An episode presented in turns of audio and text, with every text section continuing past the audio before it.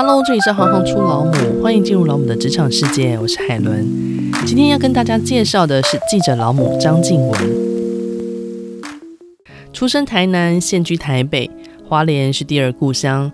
辅仁大学新闻传播系毕业，当过老师、非营利组织工作者，曾任职亲子天下、联合报倡议家主编，现任联合报局世代周报主编。静文是个拥有超强直觉、对生命充满好奇、满怀教育魂的热血媒体人。对人感兴趣，喜欢探索每个人如何在生命的限制里追求属于自己的独特幸福。希望可以永远当个说故事的人。目前有一对可爱的儿女，让我们欢迎静文。欢迎静文，大家好，我是静文海伦。想先请教一下，您自己大学的时候为什么会选择了新闻传播学系就读？我觉得我在那个年代算蛮异类的，因为我们小时候好像填大学科系，就是你到什么分数就填什么科。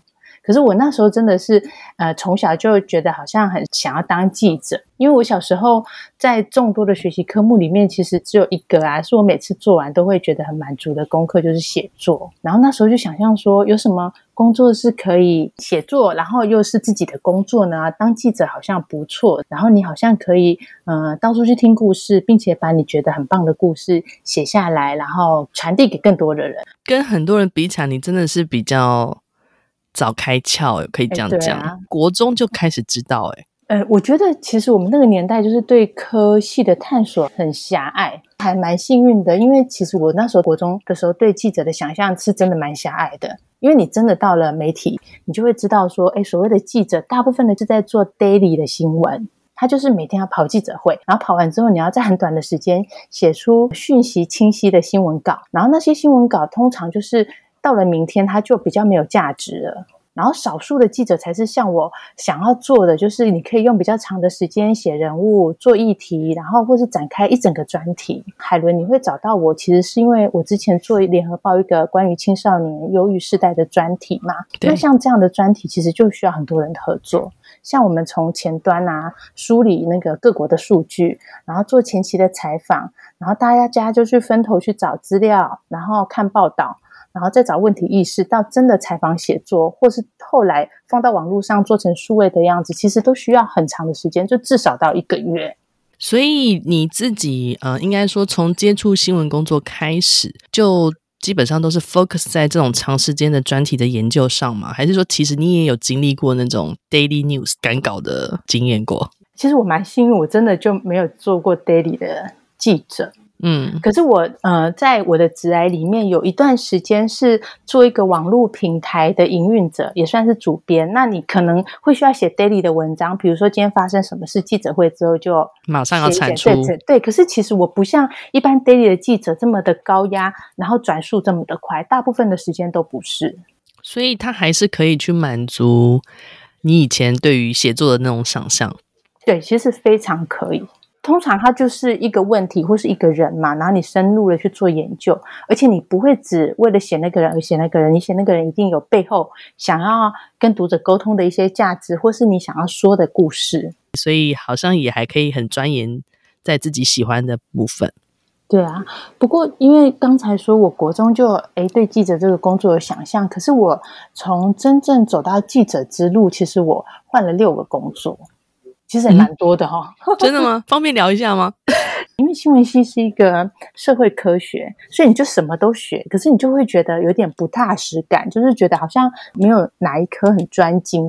那我想说，那我是不是可以考个研究所？就是我除了新闻的技巧之外，我有某一个领域是比较专业的。所以后来我大学就念了教育研究所。然后我也有修教育学程，所以其实我是有中学老师的教师证的。所以你可以去当老师。对对，没错。所以我毕业之后，我就真的当了一年的那个代理老师，就发现其实教育不是想象的，就是你就是陪一群孩子长大而已，因为你必须去面对他的家庭，还有整个结构，嗯，带给他的影响，感觉就是很像你每天都进那个学校打怪，你要面对那些怪，其实本来也是个。好好的人，可是他就是在一个不好的环境里面，他可能就也变成怪人，然后要把你也打败。嗯。就是在一个不健康的教育系统里面，孩子是受害者，老师也是受害者。那到底加害者是谁呀？后来第一个做很长的工作是进到亲子天下杂志当记者，那个工作对我来说就是一个完美工作，因为天下杂志集团，而且我是一个做亲子的工作，然后亲子天下的工作果然也很适合我，所以我在那边待了九年，从他创刊一直到快要满十年的前几个月我才离开。哇，所以其实如果回顾起来，你一路都走在跟教育相关的这条路上，诶，对，所以我有时候就是自己偶尔会回顾自己的生涯嘛，就是虽然这样子。曲曲折折一直走到今天，可是你回想起来，那个主轴还是蛮鲜明的啦。我对于要人怎么样学习，让自己可以发展自己的潜能，然后让自己过得更好，然后让自己在有限的资源里面活出那种无限的可能，其实这件事是很有兴趣的。所以不论是当老师，不论是当记者，不论是当妈妈，我都会把这件事情和这个提问放在心上。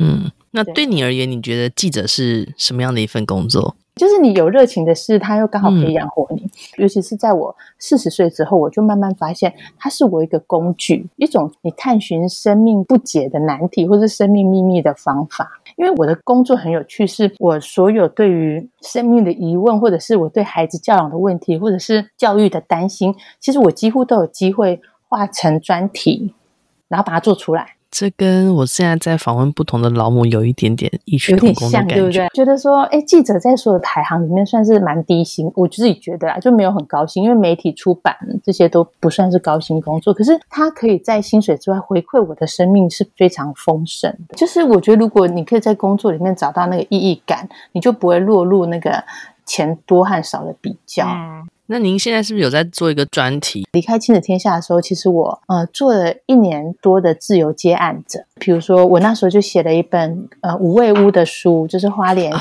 对对对，偏乡，对对。比如说，我就是去报道五味屋他怎么样看顾偏乡的孩子，然后怎么样透过一个商店，然后做社区的营造，然后就接案。然后因为我其实对教育的政策很熟悉，我在接案那一年，我甚至就直接接教育部的案子。那个一零八课纲，大家对于什么是素养教学都很乱的时候，我就帮他们编了刊物。然后后来一年结束之后，我进到联合报，负责的是一个比较感觉跟教育无关的产品，叫做《局世代周报》。因为联合报是一个老牌的媒体嘛，对，大家都知道，现在还会看报纸的读者其实都是年纪会比较大的。因应这群读者，他生命到某个阶段，比如说他需要的健康啊、生活资讯啊，然后关系经营啊、理财这些，我们其实，在综合型的媒体都报道每天的。国家大事是不会跟他谈这些事的，就是联合报希望对自己的核心读者可以为他们的生命需求提出一些产品啊，然后我们就做了局势代嘛。我们的核心读者大概是四十五岁以上，那四十五岁以上的人他会面对什么事？他会就面对父母老去了。对，他可能是三明治世代，就是有孩子要养，嗯，可是你父母其实的照顾你要开始考虑了，然后甚至就是到了六十岁要退休了，那你怎么过退休生活？对，然后你退休之后跟你的另一半相看两相厌，你怎么办？这样子，哇，这个议题很很重要，就是 太长寿了，会引发很多以前没有的问题。现在人的寿命可能都到八十五了，你就开始面对整个器官的老化，可是你的人还活着。然后或者面对你身边你的伴侣、你的好朋友一一过世，我觉得就是在退休之后你要处理的事情真的好多。那我做的这个报纸就是在谈这些事情，这样。为什么我觉得好像你刚好做的每一个阶段都好符合你的需求，对不对？对啊，我也这样觉得。对啊，而且好像就真的可以在这当中去找到你想要的答案跟脉络，然后。我就像你们刚刚讲的婚姻关系，就是，嗯，你六十岁退休，你要活到八十岁，你要跟你旁边那个人再过二十五年的生活，那你要怎么办？好，应该要那个好好拜读一下。你说 给我生命很多回馈，是因为其实我在工作过程里面，我是一个很认真的人。比如说我在做婚姻关系的那段时间啊，我几乎把图书馆里面啊，我就会 key 婚姻关系、夫妻，然后借得到的书我通通借回来。比如说我在写婚姻关系的时候，我就知道说，诶，其实谈婚姻的咨商师他们都会说，哈。那一个女人可能一辈子里面有七任老公这样子，好像是可以这样啊。对对对，然后其实后来你真的去看才发现，哦，原来七任应该也可以是同一个人。那也要真的遇到你的伴侣，愿意跟你一起成长啊。对，最有印象的那一本书叫做《每个妻子都应该有的六任丈夫》。哇，赶快记下来，对，赶快去看。比如说，他就说，因为理想伴侣的条件会因为人生各阶段不同，那个伴侣一定要结婚哦。比如说二十岁的时候，嗯，你可能需要一个可以跟你一起疯，然后对，我就是可以。可是当你成为父母的时候，你其实当他在照顾小孩跟做家事的时候，你就会觉得他特别性感。可是二十岁的时候不会觉得这样的男人性感这样子。可是如果你的伴侣不知道你已经生命阶段到这里。然后，当你跟他说“我觉得你不应该在每天一天到晚喝啤酒和看篮球”的时候，他就会觉得你变了。可是，本来就是会变的嘛。你你在往前走，但他不一定有，但他觉得你不是就是喜欢以前那个我吗？为什么你现在不一样？对，很多那个对话和那个渐行渐远都是因为这样。嗯。他要提醒的就是，你的生命里面就是没有人是不变的，对，所以你就是要一直转换你和一直知道你的那个生命阶段跟你需要什么样的伙伴，嗯，一直对焦这样子，嗯，那你有这个概念之后，你去做这个题目，你觉得心里会比较笃定，然后会知道说，哦，你写的东西它其实有一个脉络，这也是你自己在闯关的过程啊，反复的咀嚼之后，然后你自己知道那个最大的脉络，然后再灌输给读者们。对对，没错。嗯，那想请教一下，你在记者的整个的工作生态是个什么样子的状态？嗯、或者说，有没有什么特别难忘的经验可以跟我们分享？因为我就是一个比较非典型的记者，所以嗯，就觉得我很幸运，是现在媒体转速很快嘛。可是我依然被允许做比较慢的报道。嗯、比较难忘的经验是，比如说你写的呃专题是真的会改变政策，或是会有一些影响力的，例如。我那时候在亲子天下有做过一个减 C 的题目，就是会考分 A、B、C 嘛。对。然后我们在倡议说，诶，我们应该把教育资源从拔尖，可以为眼光挪移到呃扶弱，就是让学不会的孩子可以少一点，帮助他们学会，就是会考 A、B、C 嘛。然后我们就做县市教育力的调查。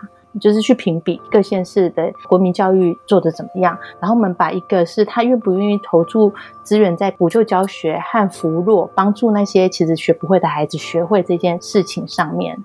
然后那个报道之后，我觉得各县市的政策就会稍微位移，就是把多一点的资源放在扶弱，就是协助学不会的孩子学会，而不是所有的光环都放在拔尖，就是我们有多少孩子拿到五 A 加加，拿到多少孩子考上第一志愿这个部分。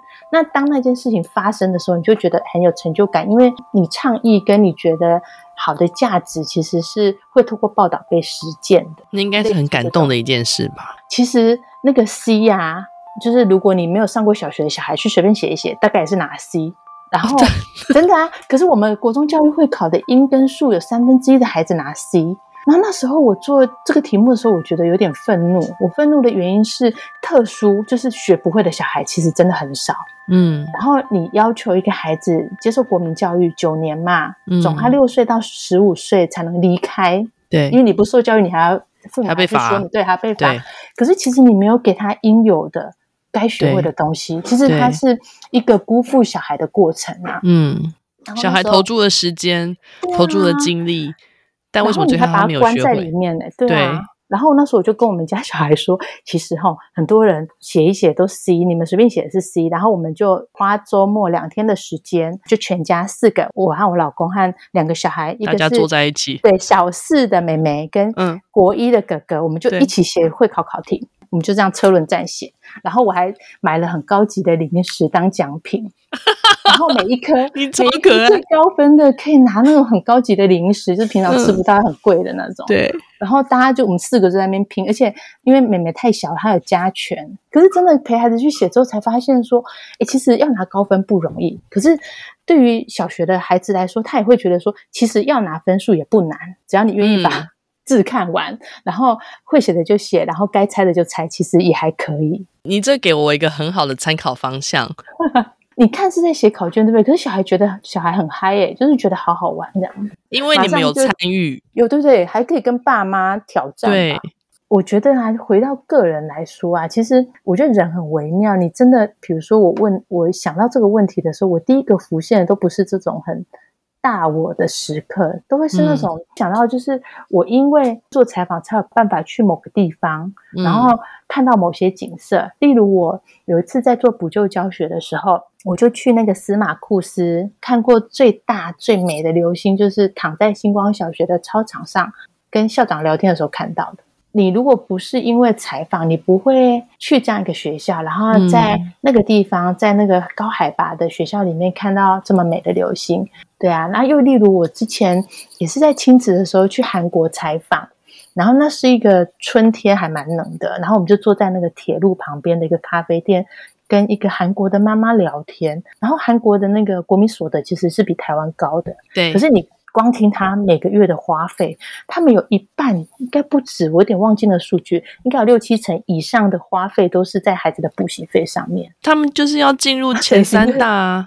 对，这是韩国妈妈的压力非常的大，韩国的自杀率也很高嘛。嗯，这件事当然是有报道会写啦。那我觉得对我自己的意义是，我就会觉得说哇，好棒哦！我即便是花钱自己去韩国旅游，我也不可能这么深入的了解，听到这些想法。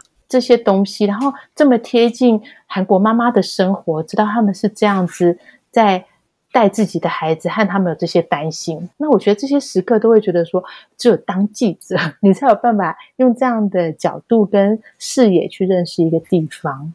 因为我们现在主流媒体跟新媒体。它的消长的比例关系已经一直在改变当中，新媒体不断的窜出，然后主流媒体它好像渐渐的有一些式微的感觉。那你自己觉得它的这两个的差异会是什么？不久前那个苹果资本刚收掉吗？对，我那天 其实有点伤心，我也是。可是它某个部分就是反映了这个世代的读者的需求啦。嗯，看每一天两点的那个疫情记者会你就知道了，就是。嗯真正关心那件事情的乐听人，他其实已经不需要记者了，他可以自己去听记者会，然后他可以自己去整理消息，自己组织观点，嗯，然后甚至可以自己发表言论，而且还比记者更有观点，因为记者从小我们就被教导你要客观，这样你反而写出来的东西是比较没有观点的。那所以你就很难说主流跟不主流，因为对于某些人来说，他其实是不要主流而希望。看比较适合他的媒体的文章。那我现在待的那个联合报，其实算是传统人家认定的主流媒体，对不对？应该算。嗯，算。对，其实主流媒体它就会比较辛苦。有时候在这种时代，嗯，你的资源就会变成你的包袱。那我觉得联合报还蛮好的一点是，它其实还蛮愿意放下那个大众媒体的光环和工作习惯，去做那种分众读者的经营。像我之前，我进联合报的第一个任务是做一个叫“倡议家”的网络平台，嗯，然后我做那个网络平台，它就是没有资本，它就是真的是网络。然后我们报道的对象就是那些十几、二十岁、三十岁，最多都大概大概三十岁了吧的年轻创业者，然后做社会创新的的年轻人这样子。那他。这个倡议啊，然后我们甚至会跟那些年轻人一起倡议一些他们想要倡议的新价值，这样。那他这个倡议家可能就是在经营年轻的读者。那现在我转到橘世代嘛，橘世代他经营的就是比较熟龄，比如说五十岁上下的读者，这样。就是主流媒体，如果你还要继续维持读者的话，你就不能觉得你的大众媒体的东西大家都会看，其实不是，大家都会只看。真的适合自己想看的东西，嗯，反而是需要分众了。对，分众还是蛮重要的。那您的单位是新媒体中心？我比较特别，是我其实做纯纸本的东西，可是我是被编制在新媒体中心下面，所以就变成哈，我会跟一群很年轻的同事一起工作。那他们做什么呢？他们就是做一些数位叙事，比如说同样是以前报纸做的专题，他们做成数位专题的时候，他们可能就会想象说这个专题要用什么呈现。例如他们做照顾者的时候，他们可能就会拍照顾者的影音。整理出那个台湾照顾者大概是几岁啊？他们的收入、他们的生活状态的数据图表，所以他们做的就是很数位化的东西。有些东西就是数位图表嘛。嗯、我们在报纸就是可能画什么长条图、圆饼图，对对对，在数位上面的呈现就会很多。我刚进到联合报的时候，我在唱一家第一次跟新媒体中心的同事合作，他们都是那种二三十岁的妹妹，还有很嗨耶，对呀、啊，在新媒体中心其实。同事就会用比较数位的方式去思考内容，不同的世代的执行方式的冲击，你会发现读者他越来越不耐读长文嘛，纯文字的东西，嗯、所以他也是在回应读者的阅读方式啊。其实我们做久了，你就会发现说，比如说我刚进去的时候，就发现，哎，有些同事还会去研究什么 AR、VR，嗯，然后研究那种很炫的技巧这样。可是我跟他们一起工作几次下来，我会发现，真正流量很好的那些新媒体的专题啊，都不是技术很炫的。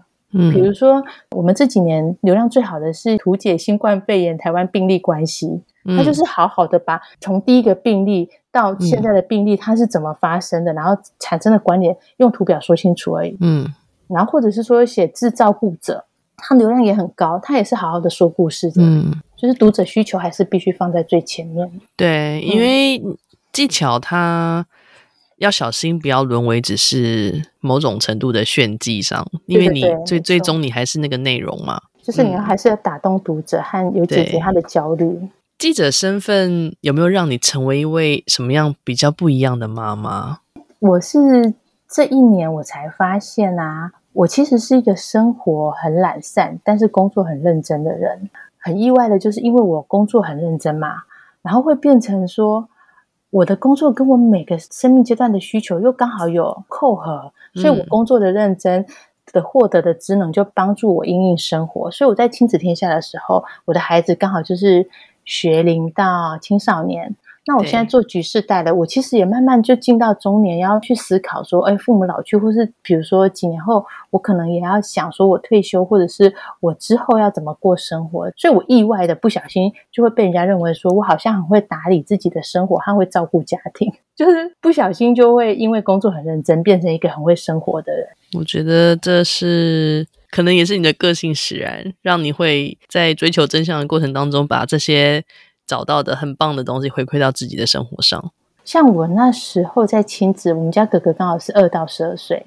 那我在工作的时候，例如我就会写说，哦，学步儿是孩子人生的第一个叛逆期啊，然后是嗯、怎么解决你家的家庭功课战争啊，或是什么觉醒父母，其实很多孩子的问题都是在。父母身上之类的，那你在做那些题目的时候，有时候你的孩子还没到那个阶段，可是因为你做过了，所以你其实有一些庞大的知识系统在你的内在，所以我我会觉得我的孩子面对一些状况的时候，我会比别人有一些多一点点的内在资源，可以去然后应应跟思考说，哎、嗯，那我可以怎么做？已经知道说大概会发生什么事了。对，然后发生这些事情的时候，我该怎么应应？这样可能也看比较多，所以你就比较不会。我觉得记者就比较不会那么快下结论。所以，比如说我们家老大他国中了嘛，那他常会有一些要求是国小的他不会的。比如说他可能说我想要去外县市跟同学跨年之类的。嗯，那我们就会，我跟我老公会很常讲的一句话是：哎，我们好像还没想清楚，你给我们一天，我们明天再跟你讨论，可不可以？嗯，就是你会因为。记者工作和你对教育的熟悉，你会变成一个嗯、呃、比较有弹性和觉得可以什么事都应该透过讨论会找到比较好答案的妈妈。那成为母亲之后，你发现你自己有什么样子的改变吗？应该说也不是成为母亲，因为我当记者跟母亲这两件事是一起长大的，对，是同时间的，同时对，所以我觉得它就是一个交互影响。所以常常我会觉得我是用一个母亲的视角在当记者，嗯，像那时候在亲子天下的时候，你做东西就会比较有感。比如说同样的题目，你当过妈妈的做跟年轻同事做，会有时候那个笔触跟问问题的角度就会不一样。然后后来，即便我做的倡议家看起来是报道年轻人，对不对？可是我有时候那个妈妈视角还是会跑出来。比如说，我就看他们说，哎，二十几岁他可以用这么创新的。方式解决那种五六十年来大家都没有解决过的问题，那我就会去思考说，哎，那这些很有勇气、很有开创性的年轻人，他们的父母是什么样的人？嗯，那或者是说，哎，那如果当我的孩子做这样的选择，我能够撑住他吗？我没有那个勇气，就是祝福他，而不去担心。那即便我现在做举世代嘛，好像是做比较高龄的东西，你会觉得说，哎，那你把自己的人生打理好，其实对孩子来说是个很好的示范。这是母亲视角对我在记者这个身份的影响。发现网上聊的脉络其实是跟你的人生也是息息相关，都是有迹可循的。对，嗯，对啊。我觉得像我在写人物的时候，我就很喜欢那个时间的魔法棒，就是我看一个人的时候，嗯、如果你把它往上看，或是往上面看到他妈妈对他的影响，或是你拉长时间看，你会看到好多很有趣的东西。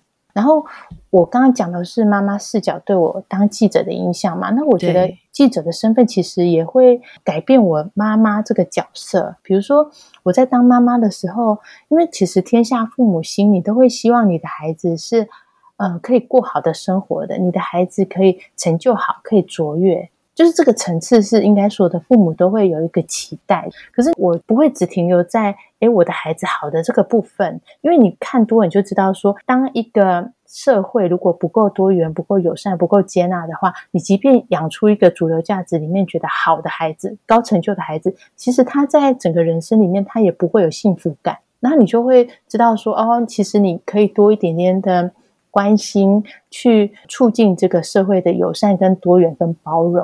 在跟你聊的过程当中，我就会一直在反思我自己。然后，嗯，比如说你在做一个专题跟议题的时候，你可以看到很多的不同前辈处理同一件事情的想法跟观念广度很广的。可是很多时候，当你真的实际在面对你的孩子的时候，遇到自己面对的时候，还蛮难的诶。这个世界上根本就不存在最好的教育，也没有完美的方案，常常很多时刻只能做选择。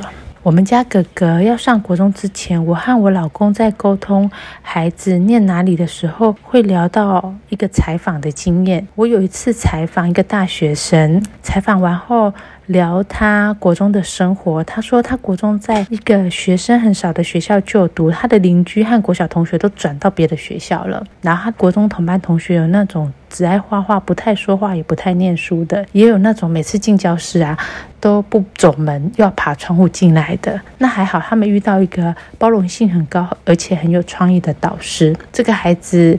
呃，学科成绩很好，所以他后来考上明星高中，念了顶大，在往后的人生里面遇到的都是成绩好、家庭状况也不错、同质性又高的同才。他跟我说，他的人生因为国中那段时光，有机会认识一群很不一样，但是很有趣的朋友，而且是很好的朋友。我一直记得他跟我分享那群朋友的时候，嘴角的笑意跟眼角的温暖，他就提醒了我啊，如果人生在某个阶段，你可以认识很不一样的人，他们是你的好朋友，而非市长口中那个会抽烟啊、品性差啊的坏学生的话，你的人生会因为这些朋友有不一样的视野。因为相信不要那么早就进到同质性的同才是一件很珍贵的事，所以我们家哥哥后来选择留在社区，留在一个同学组成比较多元、活动也比较多、没那么重视学科的国中。当然，选择学校会有很多的考量，这不是唯一的原因，却是很重要的因素。好，感谢你哦。不会，谢谢，我也有机会这样做整理。谢谢静文今天的分享。记者的笔杆就是武器，文字就是力量。这份工作所需要的专业养成，绝对不是玩笑话中的小时不读书，长大当记者般的轻松简单。公正客观的立场，为我们发掘各个角落不为人知的秘辛。若说记者是这个社会进步的动力，其实一点也不夸张。行行出老母网站已经正式上线，在网站里可以更完整看到我们的节目理念与脉络。新朋友们记得听完要给五颗星评价，老朋友们重复给五颗星，对我们也会有正面的累积。有任何想要了解的职业，也欢迎留言给我们，我们会竭尽所能的满足大家的需求。谢谢你们的鼓励，希望这节目能给孩子一些方向，也给老母们力量。我是海伦，我们下次见。